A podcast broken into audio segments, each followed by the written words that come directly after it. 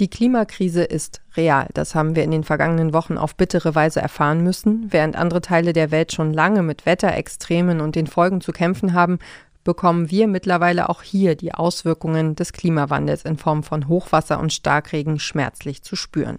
Aber nicht nur das Klima steckt in einer Krise, die Übernutzung der natürlichen Rohstoffe hat sich zu einer Ressourcenkrise manifestiert. In dieser Folge von Mission Energiewende sprechen wir über den sogenannten Erdüberlastungstag, den Earth Overshoot Day. Was es damit auf sich hat, hört ihr gleich. Mission Energiewende. Der Detektor FM Podcast zum Klimawandel und neuen Energielösungen. Eine Kooperation mit dem Klimaschutzunternehmen Lichtblick.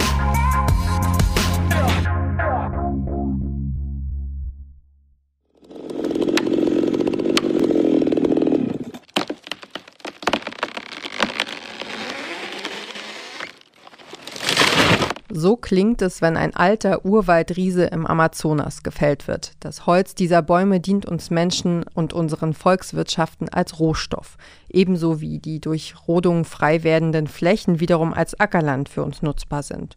Und auch Gewässer und saubere Luft sind Ressourcen, die uns der Planet seit Tausenden von Jahren immer wieder neu zur Verfügung stellt. Allerdings verbraucht der Mensch diese nachwachsenden Rohstoffe in einem rasanten Tempo und übersteigt damit die Regenerationsfähigkeit der Erde um ein Vielfaches. Vom Raubbau an Kohle, Öl, Gas und seltenen Erden ganz zu schweigen. Wir überlasten mit unserer Wirtschaftsweise also die Erde. Besonders deutlich wird das am weltweiten Erdüberlastungstag, der dieses Jahr auf den 29. Juli fällt. Meine Kollegin Ronja Morgenthaler hat das Thema für uns recherchiert. Hi Ronja.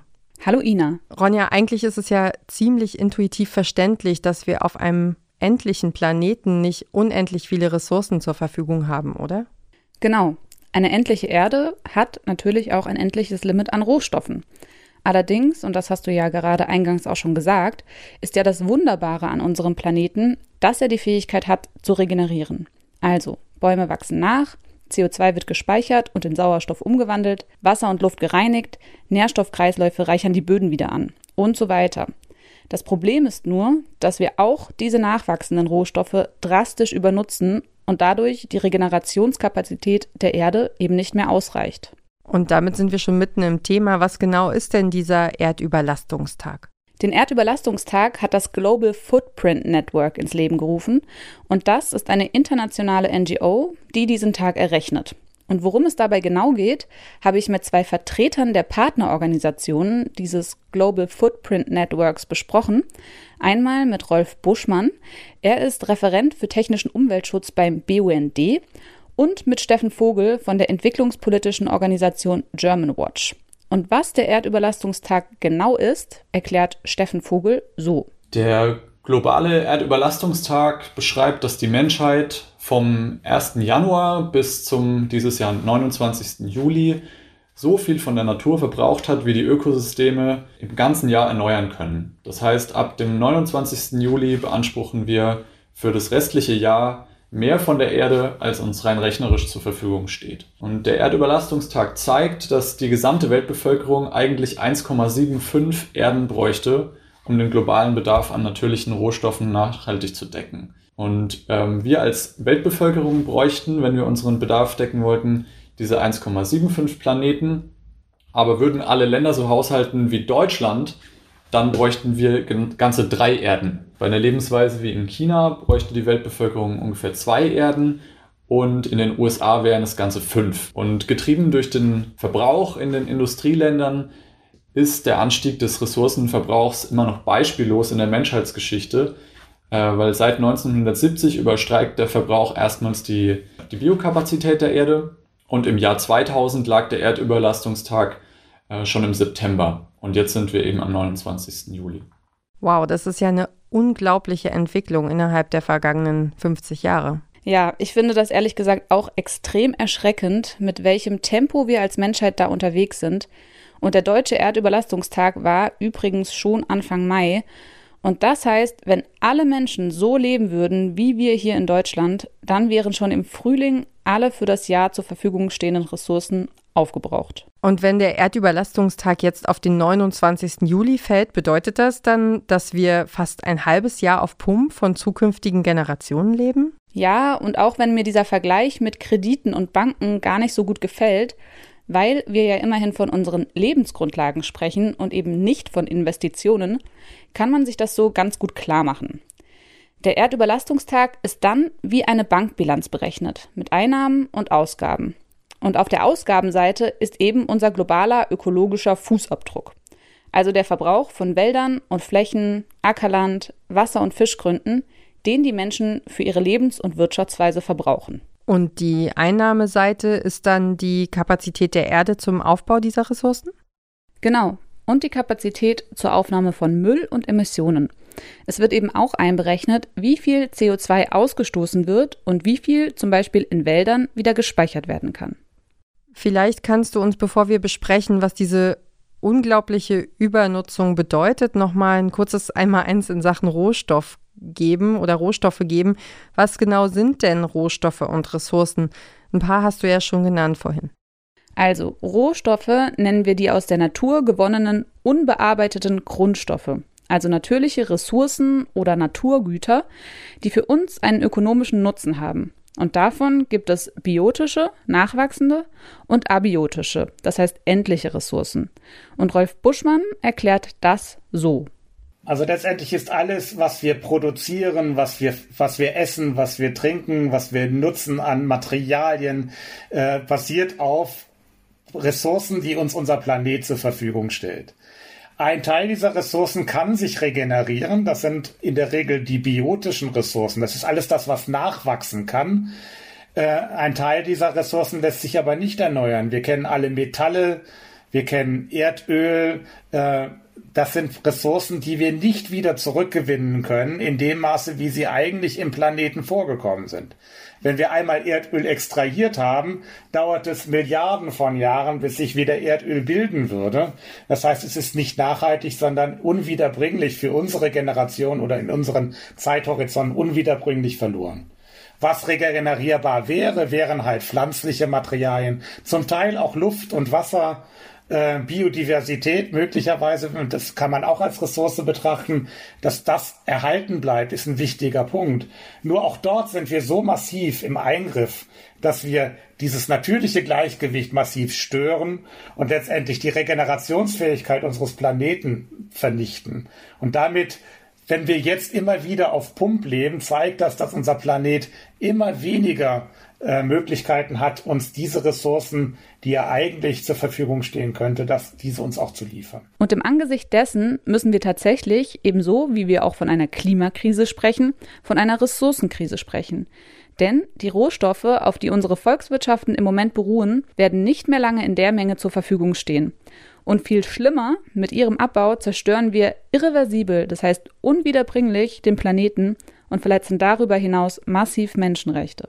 Also wir extrahieren Rohstoffe aus der Erde, zum Teil unter sozial unwürdigen Bedingungen, zerstören dabei massiv Landschaft. Wir greifen sehr tief in die, in die Landschaft ein, indem wir Löcher graben, Bauxit aus der Erde holen, um Aluminium herzustellen, Kobalt aus oder Tantal aus der Erde holen, um unsere Mobiltelefone zu betreiben, indem wir Erdöl für Erdöl bohren oder gar Frackinggas extrahieren durch entsprechend mit Chemikalien äh, gestützten Methoden, um das überhaupt aus dem Boden zu lösen, verändern wir Umwelt und Natur, zerstören Lebensräume, die für ein Lebewesen äh, genutzt worden sind und die dann auf neu auf der Suche nach neuen Zuhause immer näher an unsere Lebensräume äh, äh, herankommen, an die Städte herankommen, mit den besagten Folgen, die auch dazu führen können, dass wir immer wieder auch neue Krankheiten bekommen. Also das ist so dieses komplexe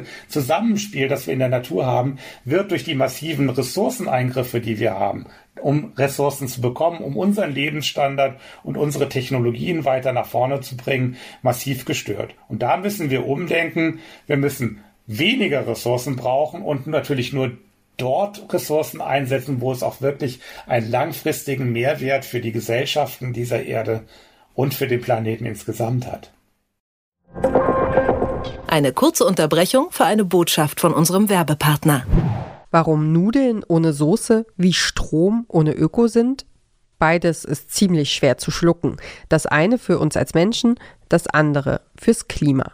Deswegen gibt es bei Lichtblick 100% Ökostrom mit flexibler Laufzeit und bis zu 24 Monaten Preisgarantie, je nachdem, was euch wichtig ist. Klimaneutral wird so zum neuen Normal. Wie dieses Umdenken, von dem Rolf Buschmann da spricht, aussehen kann, das wollen wir gleich noch näher besprechen, aber vorher noch mal kurz zum Erdüberlastungstag. Die zugehörige Kampagne steht ja unter dem Motto Move the Date. 2019 lag der Erdüberlastungstag auch im Juli und dann im vergangenen Jahr einen Monat später im August. Waren wir da nicht schon einen Schritt weiter? Das war tatsächlich die Auswirkung der Corona-Pandemie. Eine kurze Erholung könnte man meinen.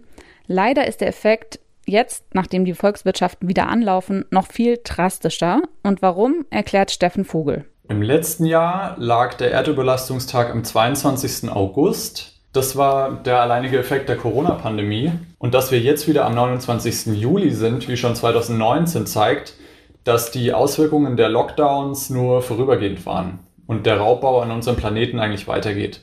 Und was wir jetzt gerade erleben, ist der schon befürchtete Rebound-Effekt. Also Rebound, die Basketballfans wissen Bescheid, das ist das Zurückspringen, also das sprunghafte Wiederansteigen der Emissionen nach, also jetzt nach dem Höhepunkt der Pandemie.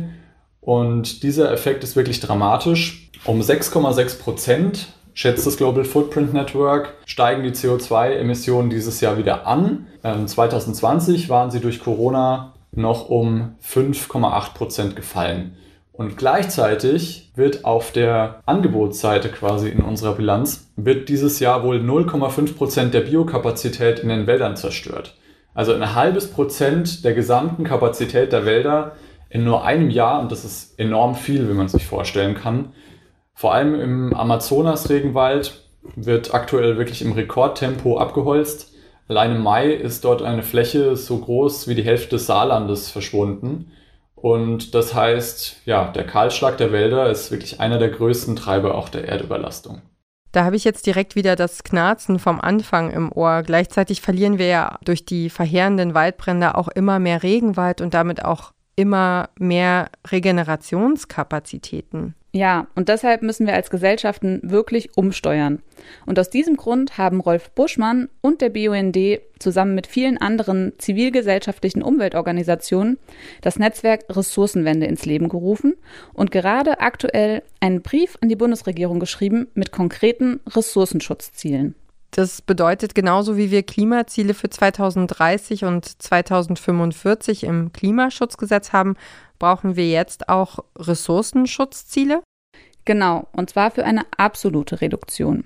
Für die abiotischen, mineralischen, also nicht nachwachsenden Rohstoffe soll demnach der Verbrauch auf maximal sechs Tonnen pro Person pro Jahr begrenzt werden und für die biotischen auf zwei Tonnen pro Kopf pro Jahr. Und das bis 2050. Und diese Mengen beschreiben dann aber auch alles, was abgebaut wird, also inklusive dem Abraum, das heißt dem, was wir abbauen und dann gar nicht wirklich produktiv nutzen. Und das ist der sogenannte TMC, der Total Material Consumption Wert, das heißt der komplette Materialverbrauch der Personen dieser Erde. Sechs Tonnen, das hört sich für mich nach extrem viel an. Ähm, es kann doch nicht sein, dass ich als einzelne Person echt sechs Tonnen Rohstoff pro Jahr verbrauche. Wie gesagt, es handelt sich dabei um die gesamte Materie, die gebraucht wird, auch das, was wir eben nicht nutzen. Und halte ich fest, im Jahr 2010 lag der TMC pro Kopf in Deutschland bei 43,3 Tonnen und hat sich seitdem unwesentlich verändert. Und das auf 6 Tonnen runter zu reduzieren, umfasst einen erheblichen Wandel unserer Lebens- und Produktionsweise. Und Ziele alleine reichen da eben auch nicht aus. Wir müssen auch einen Plan entwickeln, wie das zu erreichen ist. Und da sind wir als Gesellschaft wirklich alle gefragt. Im Angesicht dessen reicht es nicht aus, wenn wir Materialien einfach konsequent recyceln? Ja, das wäre so eine der bequemsten Lösungen, aber auch das wird so nicht funktionieren. Und wieso, erklärt Rolf Buschmann. Warum reicht Recycling nicht? Recycling ist sicherlich ein Schritt, um Ressourcen wieder zurückgewinnen, aber jeder Recyclingschritt verliert auch wieder Materialien und auch einge eingebrachte Energie. Das heißt, ich kriege nie ein 100% Recycling. Der Traum vom ewigen Kreislauf. Ja, und wir müssen nur alles im Kreislauf führen und dann wird alles gut. Wie ihn verschiedene Kollegen ja auch propagieren, reicht uns nicht und wird auch nicht ausreichen, weil wir immer wieder auch neue Materialien gewinnen müssen. Und besagte Neumaterialien lassen sich nicht unbegrenzt aus dem Boden ziehen. Das heißt, wir müssen darüber nachdenken, wie wir auch Menge reduzieren und auch vor allen Dingen überflüssige Produkte vermeiden. Der Einwegwahn, unter dem wir eigentlich ja leiden, im ganzen Verpackungsbereich zum Beispiel, ist ja genau das Gegenteil davon. Alles, was wir dort recyceln, ist leider nur ein Bruchteil aktuell. Im Plastikbereich sind wir bei 50 Prozent und weniger. Recycling und das ist kein hochwertiges Recycling. Hochwertiges Recycling bewegt sich im unteren Prozentbereich bei 15 bis 30 Prozent. Und das zeigt eigentlich, da sind 70 Prozent Differenz zu dem, was man eigentlich bräuchte. Also ist da noch viel Musik drin äh, und vor allen Dingen viel Reduktionsbedarf äh, und Veränderungsbedarf in dem, was wir und wie wir es nutzen. Das heißt, wenn ich jetzt individuell versuche, meinen Müll ordentlich zu trennen und recycelbare Materialien zu verwenden, dann bringt das eigentlich gar nicht so viel? Naja, einzelne Konsumentscheidungen sind natürlich auch wichtig. Aber genauso wenig, wie man die Klimakrise individualisieren kann, lässt sich die Ressourcenkrise durch Kaufentscheidungen lösen. Und Steffen Vogel kommentiert das so. Ja, der Erdüberlastungstag basiert ja auf dem ökologischen Fußabdruck, den man für die ganze Welt berechnen kann oder für einzelne Länder, aber auch für sich selbst. Das kann man machen und das ist auch ganz aufschlussreich und doch glauben wir, dass das Konzept des Fußabdrucks eigentlich nicht mehr ausreicht.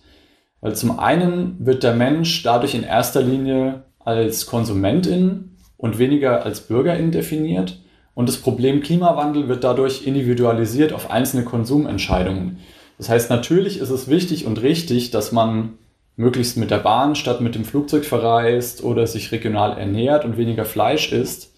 Aber wenn wir schon jetzt die Auswirkungen der Erderwärmung sehen und wenn wir die Debatte über Kipppunkte sehen, dann sehen viele ihre täglichen Konsumentscheidungen als, ja, als Tropfen auf den heißen Stein. Und deswegen brauchen wir strukturelle Veränderungen, die auch der Größe des Problems gerecht werden. Und da hat Germanwatch zusammen mit einigen Partnern ein konkretes Konzept erarbeitet, nämlich den Handabdruck. Und der Handabdruck bildet dann im Gegensatz zum Fußabdruck die Möglichkeit für eben strukturelle Veränderungen ab. Und auf der Website handabdruck.eu kann sich jede und jeder anschauen, wo man sich für eine ökologischere und gerechtere Welt einbringen kann. Ob in der Gemeinde, in der Schule, an der Uni oder am Arbeitsplatz. Viele Menschen haben nämlich eben das Gefühl, dass sie doch gar nichts ändern können. Dabei gibt es unzählige Möglichkeiten, auf politische Entscheidungen einzuwirken.